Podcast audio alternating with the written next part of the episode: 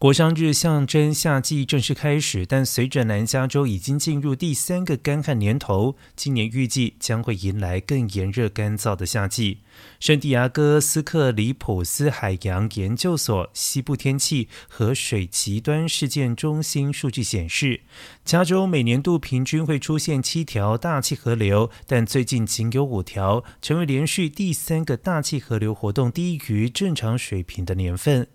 然而，温暖气候过早融化山上的积雪，这些积雪通常在春夏时逐渐融化，补充河流以及水库的水量，供给城市还有农场所用。而四月初积雪量已经减少至平均水平的百分之三十八，主要水库蓄水量本周也仅达平均水位的百分之七十六。美国干旱监测报告指出，极端干旱持续扩大，加州从两千年起饱受干旱所苦。